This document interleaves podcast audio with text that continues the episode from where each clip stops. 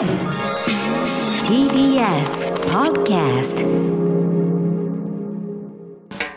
発信型ニュースプロジェクト。荻上チキ。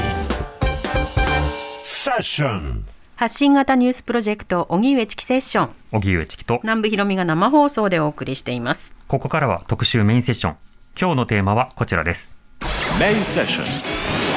取材報告モードなぜこんなところにコーヒーが？日本人も関わる南の島のフォレストコーヒーのルーツを探る。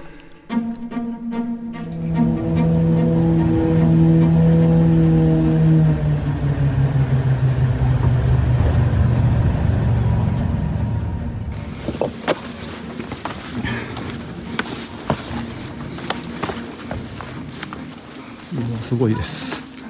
本当のジャングル。うっそうと木が茂っている中を道なき道を今進んでいます。すごい。これだ。ああれ？That's one? That's one? Yes. コーヒートリー Yes. コーヒーを作ってたプランテーションが80年前に放棄されてで野生化しているところなんですよね。他にはない。ロタオリジナル。本当にそういうその島を象徴するような存在になるんじゃないかと思います何事にも始まりがある。そうした物事の始まりを記者たちが歩いて取材し報告する朝日新聞の連載「始まりを歩く」卵かけご飯を日本で初めて食べたのは誰なのか。カスタネットはなぜ赤と青なのか。あいうえおは45音しかないのになぜ50音図なのか。花ブロックはなぜ沖縄で広まったのか。そうした素朴な疑問からルーツを取材してきたのが朝日新聞記者の斉藤健一郎さん。これらのルーツについてはこの番組でも報告していただきました。今回斉藤さんが取材に向かったのは日本から南に2400キロ。戦前は日本の委任統治領だった北マリアナ諸島。今では観光地としても有名なロタ島の密林です。世界でも希少なコーヒーの木の自生地が発見されそこには日本人との深い関わりも。今日はその森のコーヒーフォレストコーヒーのルーツに関する取材報告です。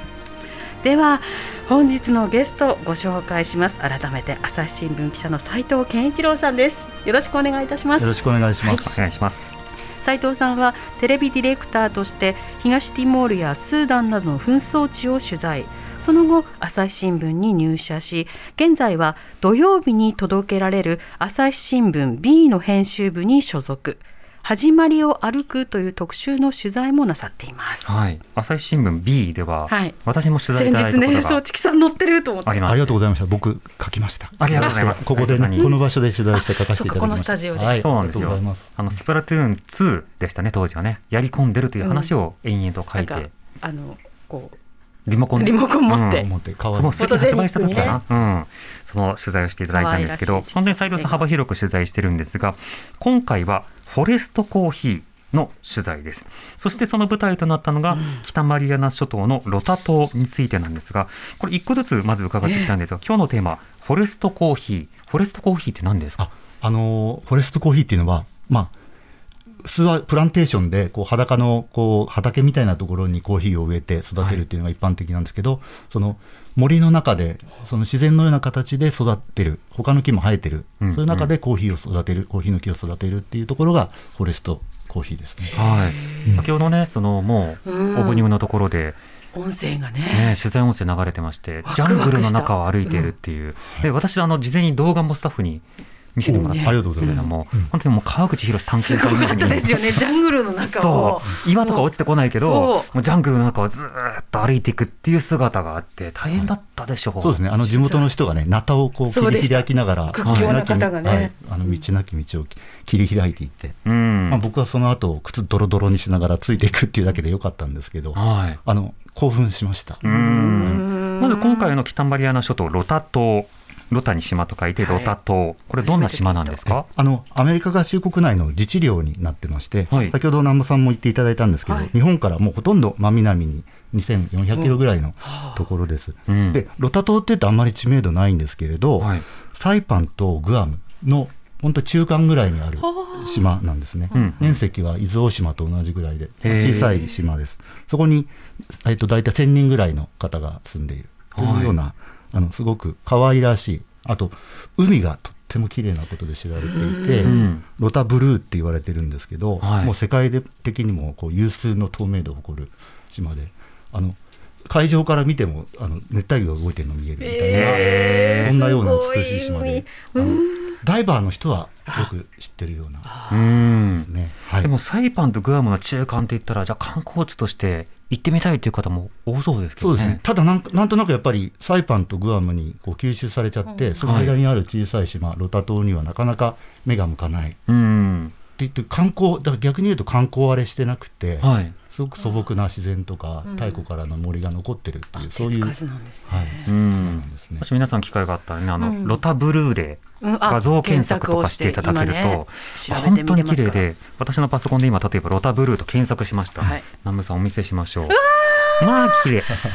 なんてことでしょもう。う空と海の色一緒だ。青としか言いようがない青、うんうん。透明度のまた高い砂浜もね、はい真っ白でね。これはすごい。しかもダイバーの方に本当に人気なんですね。そうですね。うん。はい。でこのロタ島にえ行くということになったわけですけれどもこれ直行便はないわけですか？はい、あのロタ島への直行便はなくて、はい。やっぱりあのサイパンとかグアムを経由しあていくそうなんことになるですね。うんうん。あの成田空港からだと大体サイパンまで3時間半ぐらいでそんなに遠くないんですけど、はい。そこからかなり、ま、夜夜中に着いて朝方まで待って、うん。それでこう乗り換えで。え8人ぐらい乗ったらいっぱいになるようなプロペラのはい。はいはいはいパイロットの人が、あの操縦してるのがもう真後ろから見えるような、うんうん。あの可愛い飛行機に乗って30分ぐらい飛ぶとロタ島に到着するっていう、はい。えそういう島です。なるほど。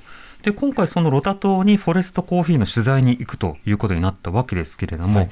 あのそもそもこのえロタ島日本との関係というのは今どうなってるんですか、あのですね今からちょうど30年ぐらい前に1993年なんですけど、はい。あの日本でのトライアスロン大会の企画運営の第一人者。だからトライアスロン大会のもうなんだそんなに日本に広まってない時から、こう大会を運営していた、えー、と KFC トライアスロンクラブというんですけれども、うん。東京にあるクラブの代表の大西清和さん。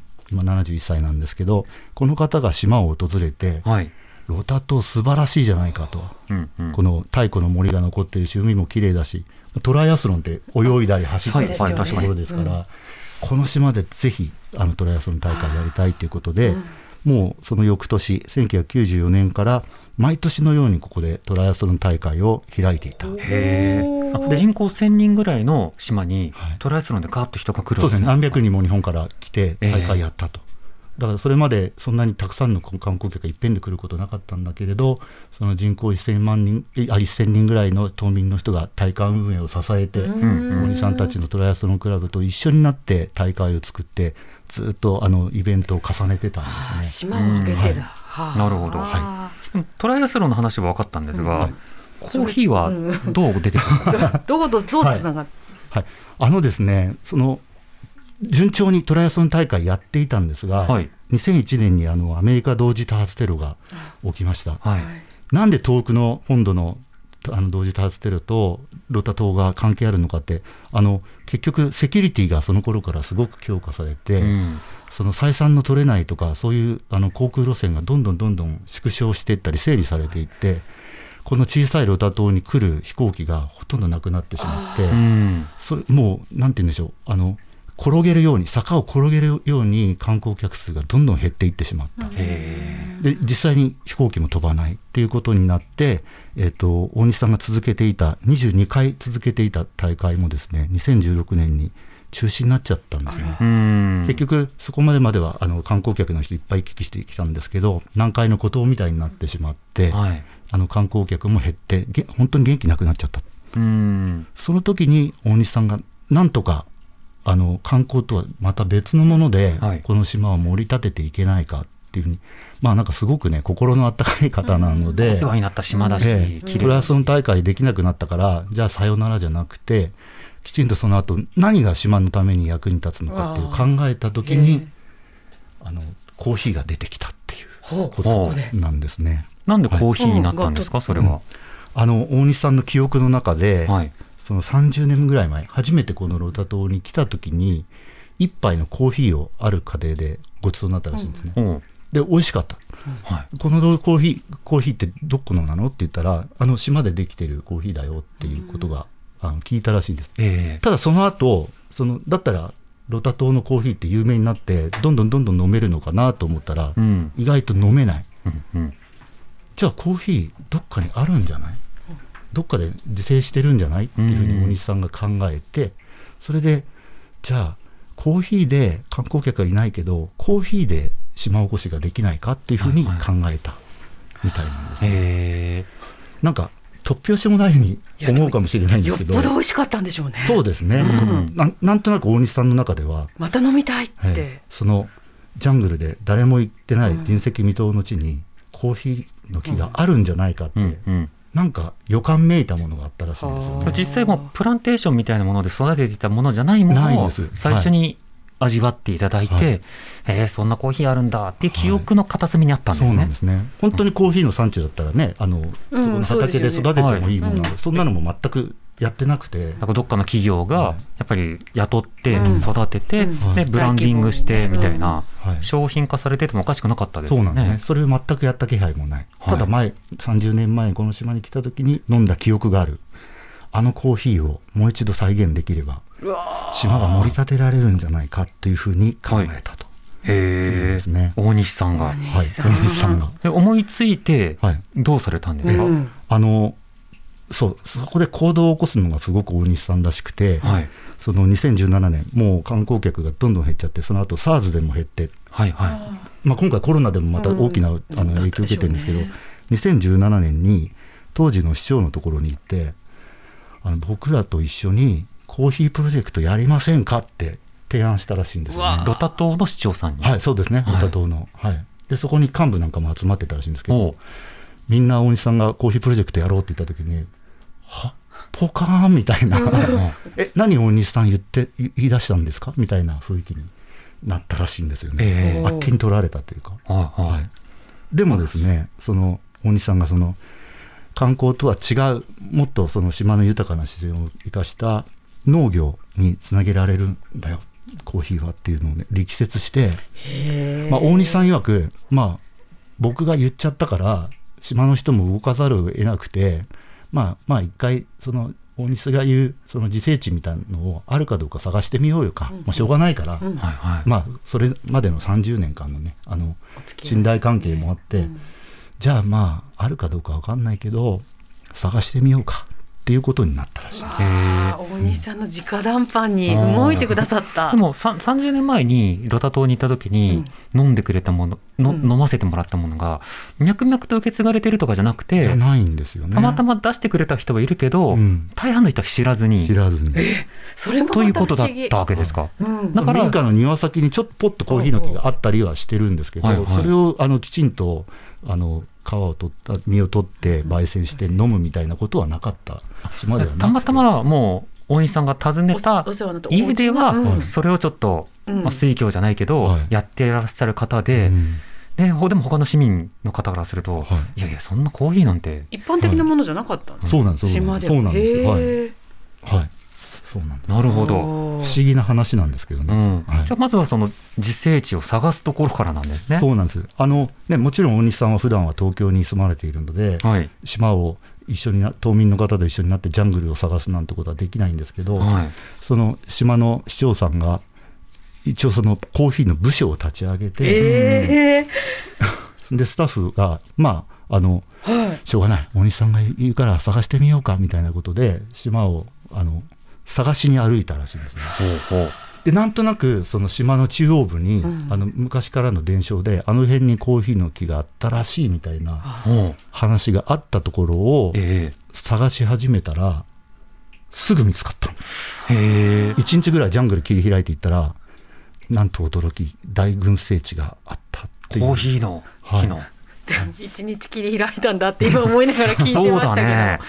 うん。ナタを片手にかな。すごい信頼関係ですね。そうなんですよね。うだって動いてくださるってね。そう普通になんか言ってるよみたいなことあるんですけど、うん。でもみんないろんな方に聞き取りしてだったわけですよね。大西が言ってるんだったらまあやってみようかわうん。それがちょうどだから1年後大西さんがコーヒープロジェクトやろうって言った後の1年後の2018年6月28日、はい。もう大西さんよく現地からもうすぐコーヒーの木の自生地が見つかったってメールが、はいはい。あの来てた。文面が踊ってたみたいです。へえ。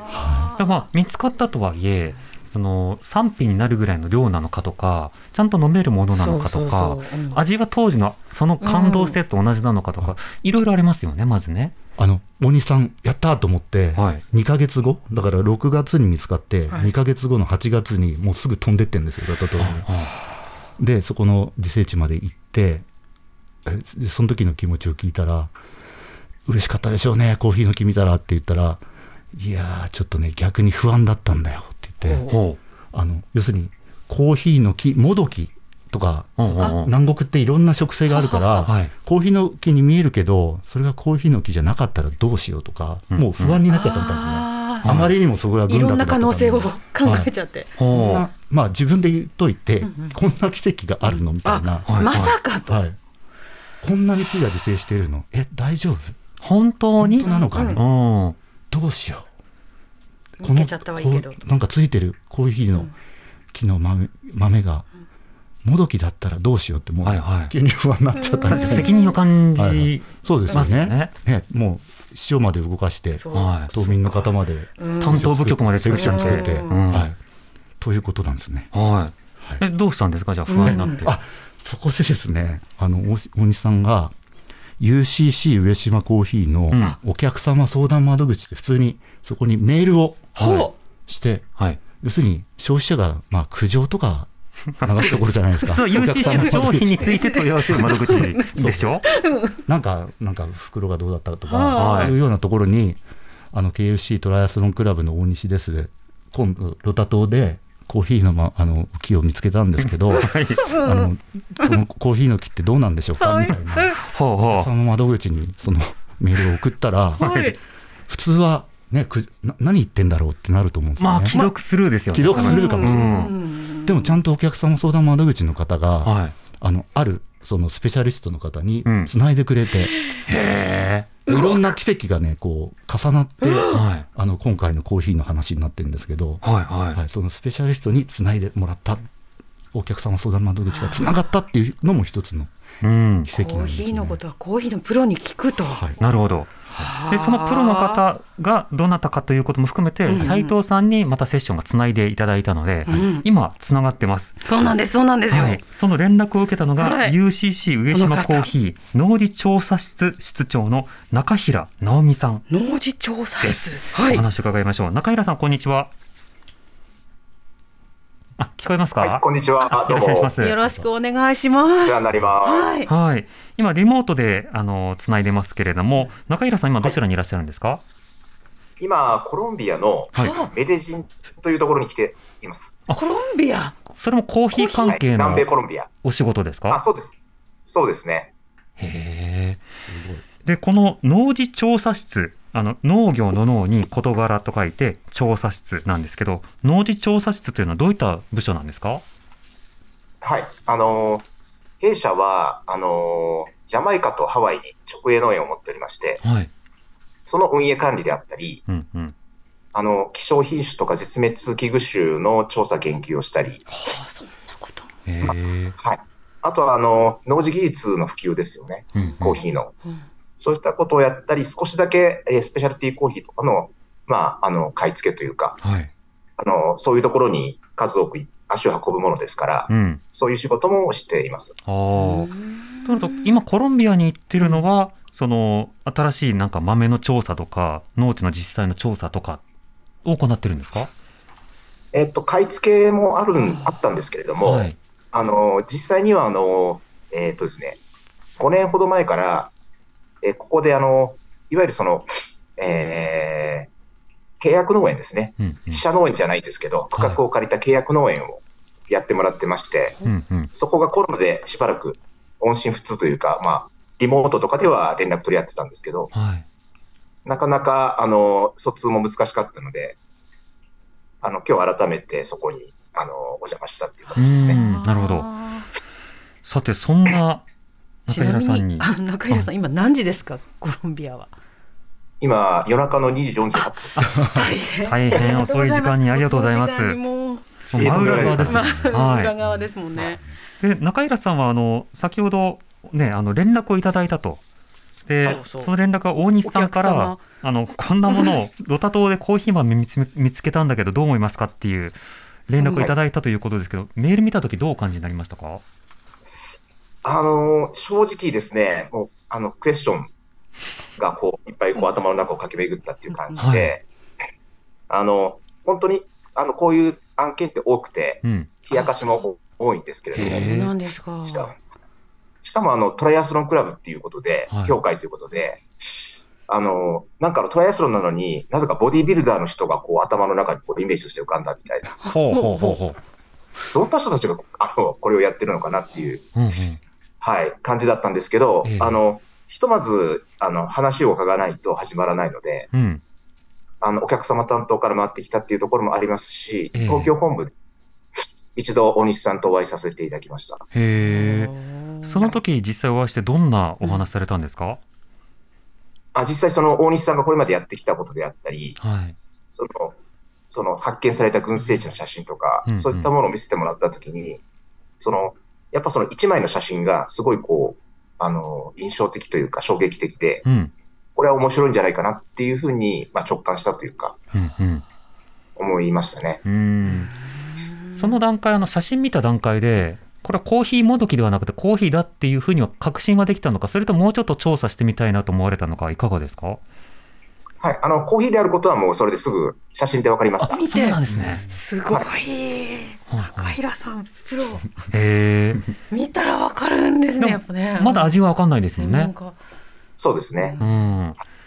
じゃあ、その後、はい、コーヒーっていうのはもともとエチオピア出身なんですけど、はい。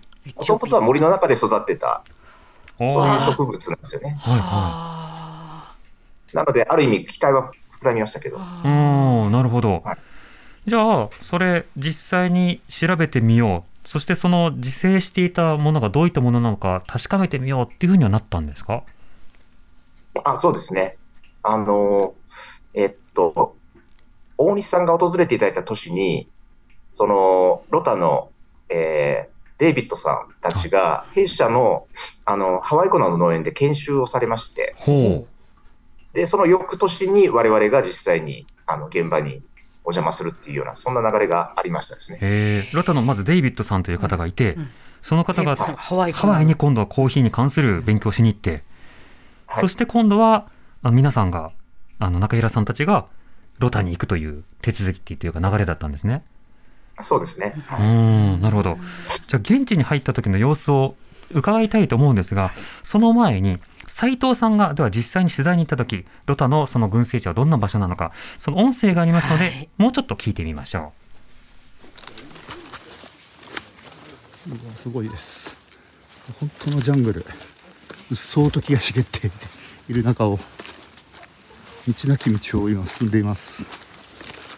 苔むしたトレイルもわずかに残っていてそこを辿っていくとコーヒーの群落が現れるようです So that big trees are here. 大きい木がある Yeah. この辺 Trees. ナタを持った現地の人が先に進んでいってくれていますツタをこう切りながら進んでいますおお.すごいこれだ That's one? That's one? Yes. Coffee yes. tree? Yes. ちょっとジャングルの中でも開けた場所木が頭上に生い茂っています.これコーヒーですか This ココーヒー Yes, コーヒートリ.ああ Everything. 確かにそうだ Coffee. Coffee. Coffee. カフィーコーヒーカフィー Everywhere coffee. うわあ Coffee. Coffee. yeah. From this way.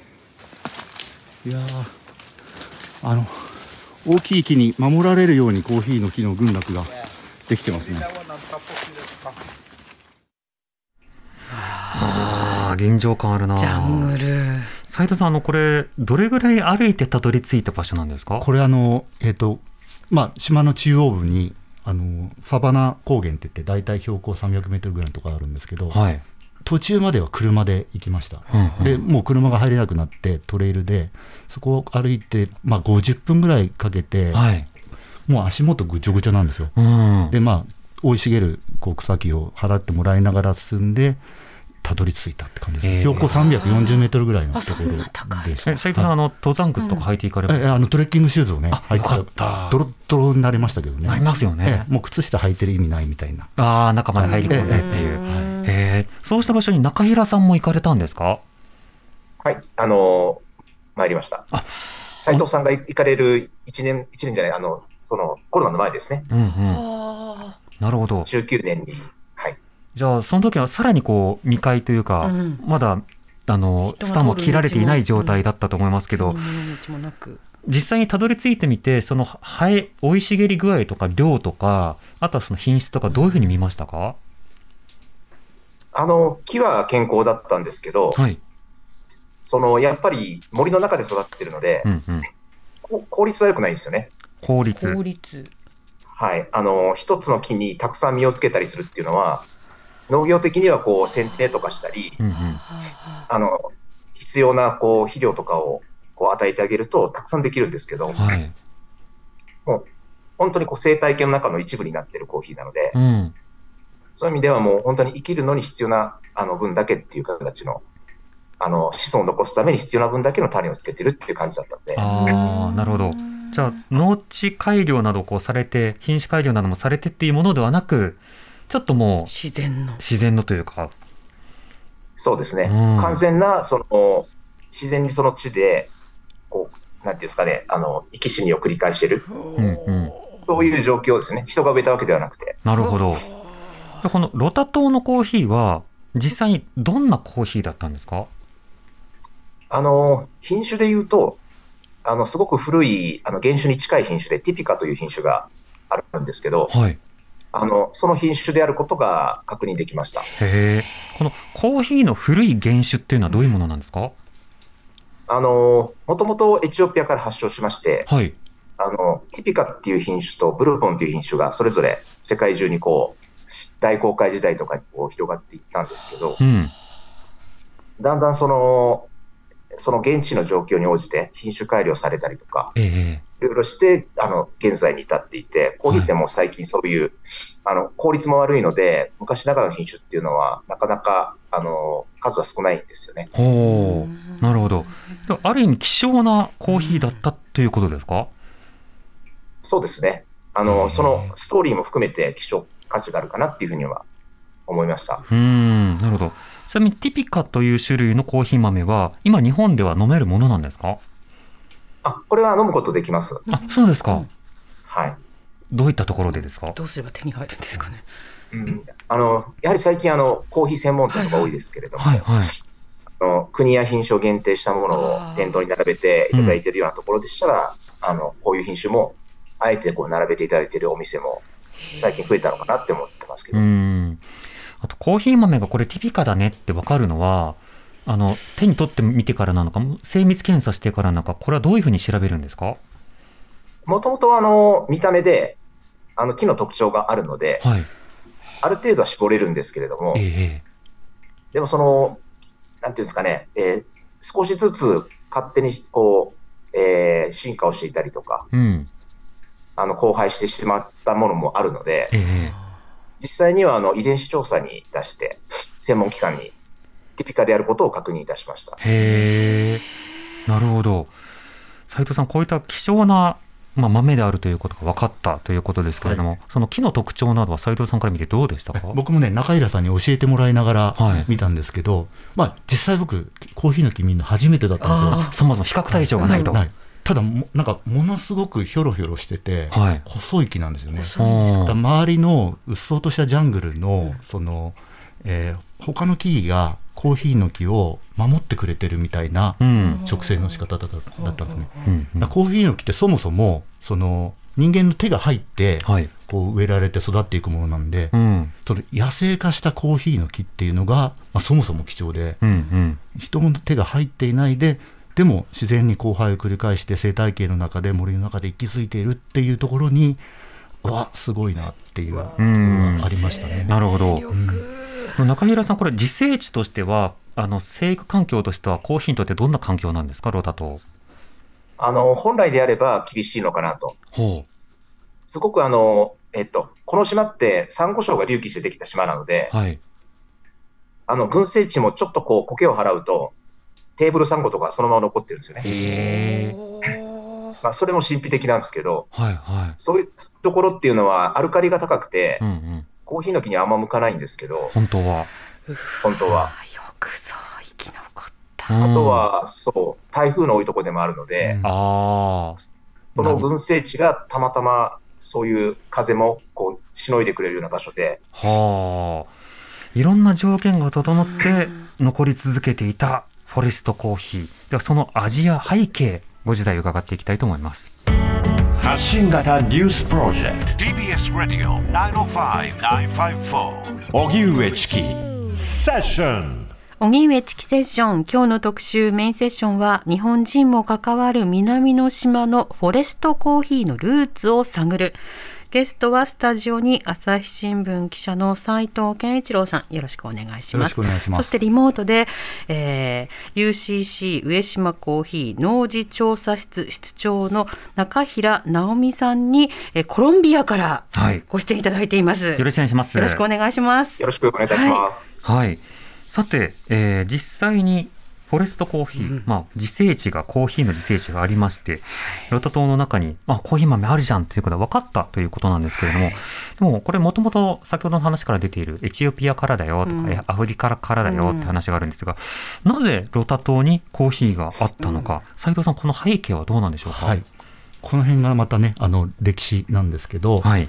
大航海時代まであの遡りまして話は、あのもともとここはチャモロ族チャモロ人っていうあの人たちが住んでるところなんですけれども、はい。大航海時代だから16世紀ですねにスペインのずっと長い間植民地で、うん。大体350年ぐらい植民地が続きました。はい。でその後第一次世界大戦の時にドイツが統治してでその途中で今度日本がずっと委任統治してたんですね。うん。であの太平洋戦争中終結まで実は日本人が多くこの島にあのい移住して、はい。でいろんな開発をしていました。うん。でここでそのコーヒーが出てくるんですけれど、はい。そのロタ島にもおたくさんの日本人移民が渡って南洋興発っていう、まあ、政府が作った国策会社みたいなのがですね、うん。あのここで製糖工場を作ったりだとか農地開拓したりなんかして、まあ、たくさんの日本人が暮らしてたんですけれども、はいその南洋期東砂機構っていう、まあ、昔のその日本の南洋開発の書物にですね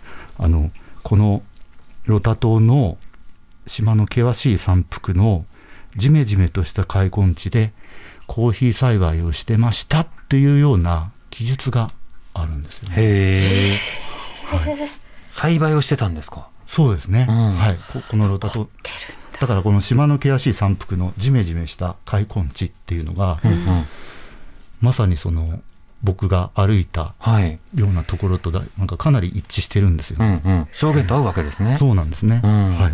これスペインでもドイツでもなく、うん。日本統治の時に植えられたのだろうということになるわけですか？はい、この辺はままたねあの中平さんが詳しいんですけどあはいあのスペイン統治時代にも実はコーヒーを育てたという記述があったんですけど、はいうまく同時にうまくいかなかったっていうふうに書いてあるんですね。へだとしたらじゃあなぜスペイン当時はうまくいかなくてなぜそこにアフリカのコーヒーがあるの？という話なんですね。ーなるほど、中平さん、このコーヒー豆がロタ島で育っていたこの背景についてはいかがですか？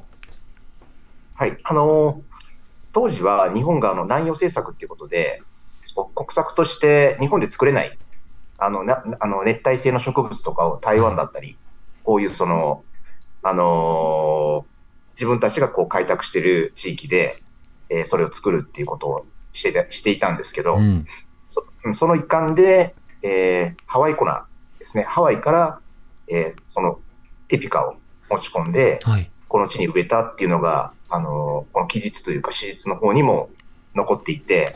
それがまあ有力なんだろうなっていうふうに考えています。ああ、いや資料が残ってるって大事だなうんと思いつつ、その時はじゃあ、あの人の手でプランテーションをこう栽培しようというふうに試みていたということですか？そうですね。ですから、この群生地ももともとは人の手で植えられたものだったんですけど、はい。まあ、いわゆる放棄された後80年間、うん。あの、こうまあ、生態系というか、あの、の中で、通常でしたら人工のものって侵食されて死滅していくんですけど、えこのロタ島のコーヒーはその中にしっかりとこう、あの、まあ、い生き場所というか居場所。をしっかりと確保して今まで脈々と残っていたっていう。へえ。まあでもある意味外来種を意図的に持ち込んででも育てていったっていう場所がしかしながら駆逐されるでもなくコーヒーだらけになるわけでもなく、うん。不思議な共生となっていったわけですね。島の自然の力よ。う。ん。で斉藤さん、今あの、戦時中の話が今出てきましたけれども、戦時中、あの内容といえば、はい。もう本当に各地で、うん。はい。あの戦争の爪痕が残り、さまざまなあのあの戦争による被害というのが出てきたわけですけど、ロタ島はどうだったんですはい。か、、あのここまさにその、まあ、大変な激戦地となった場所なんですよね、はい。サイパンももちろんそうですけど、はい。日本にあの原子爆弾を投下した飛行機がこう飛び立った地がすぐロタ島の横にテニアン島っていうのがあるんですけど、うん。そこもすぐ横です。だからもうほとんどのサイパン、グアム、テニアン、ほとんどの島は米軍の集中砲火を浴びて、はい。もう島中がもう火だるまになって、その植生は失われてるんですね。なんだけど、このロタ島だけは、あの、壊滅的な被害を免れた、集中砲火を免れて、はい。その当時の植生が残ってたっていうことなんですね。うんだから、いろんな奇跡がこう重なり合って、日本人が植えたものがそのまま残ってる、生態系の中で残ってるっていうのも奇跡なんですけど、その後、戦火にまみれないで残ったっていうのも奇跡。うんで大西さんがあのお客様相談室に相談して中平さんにつないだっていうのも奇跡いろんな奇跡があの重なってその今回80年ぶりに密林に眠っていたコーヒーが発見されたっていう流れですね。うんこれちなみに周辺ではさまざまな戦火というかあの爪痕のようなものははい。見えたりするんですか、はい、あのもう空港のロタ島の空港の横にもあの B29 のあの穴だらけの銃撃いっぱい受けたようなあのなんですか、えっとゼロ戦の跡が残ってた残骸が残ってたりとか、ええまあ、あのとっても戦争を感じるようなものはたくさん残ってるんですけど、うん。コーヒーだけは本当に森の奥深くで残っていた。なるほど。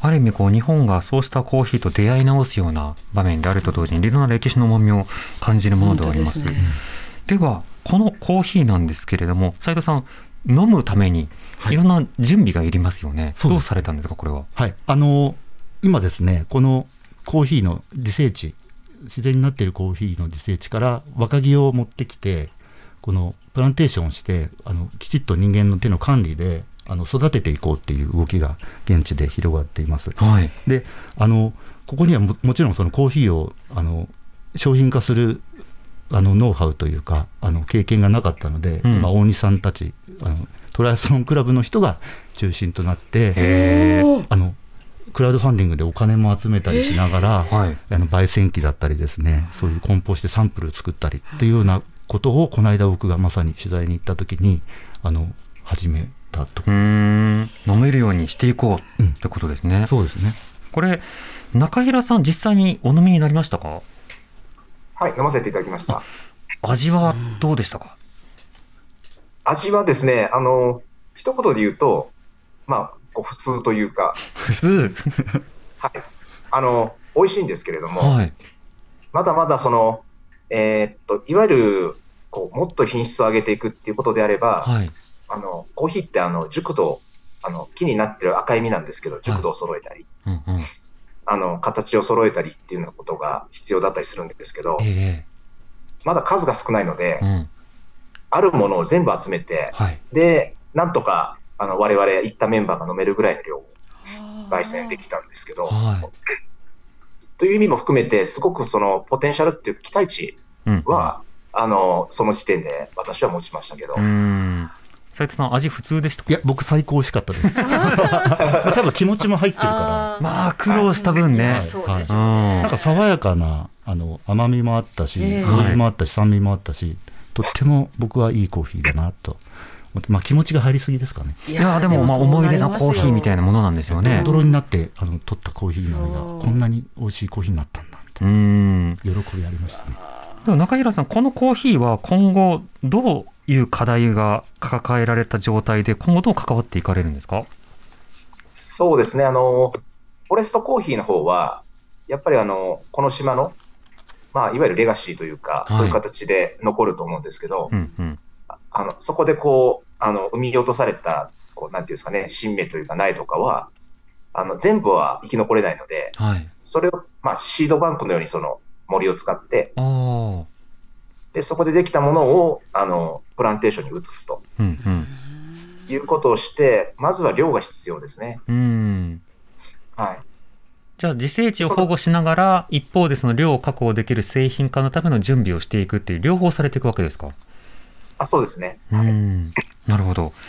これロタロタコーヒーってなるのかな？名前なんてなるんですかえロタブルーコーヒーって。ロタブルーコーヒーちょっと海を感じる名前に。うん。だそうです。なるほど。これ商品化を今目指してるんですか？ああのその当該に出して大々的に売るっていうところは目指してなくてはい。ロタブルーコーヒーを飲みにぜひ島に来てくださいっていうような島に来たら飲めますっていうような、あの展開をこう夢見てるっていう。まあ量的にめっちゃ輸出するって感じでもないですよね。そうなんですよ、あのロタ島まで行って一杯のコーヒーを5人ぐらいであの僕も分けたんで。うん。まだまだ本当に上乗せされなるほど。貴重な、はい、コーヒーなんですねまだ。その間監修とかお手伝いを中平さんたち UCC もしてるということですか、そうですね。あの、バックアップを我々の方でさせていただくということで、はい。じゃあそういった背景がありつつサポートという動きがはい。ロタの島である。そんな出会いがあるんですね。いつか行くぞ、えー朝日新聞記者の斉藤健一郎さん UCC 上島コーヒー農事調査室室長の中平直美さんをお迎えしてお送りしました。どうもありがとうございました。たありがとうございました。ありがとうございました。TBS Radio 荻上チキセッション TBS Radio 905 954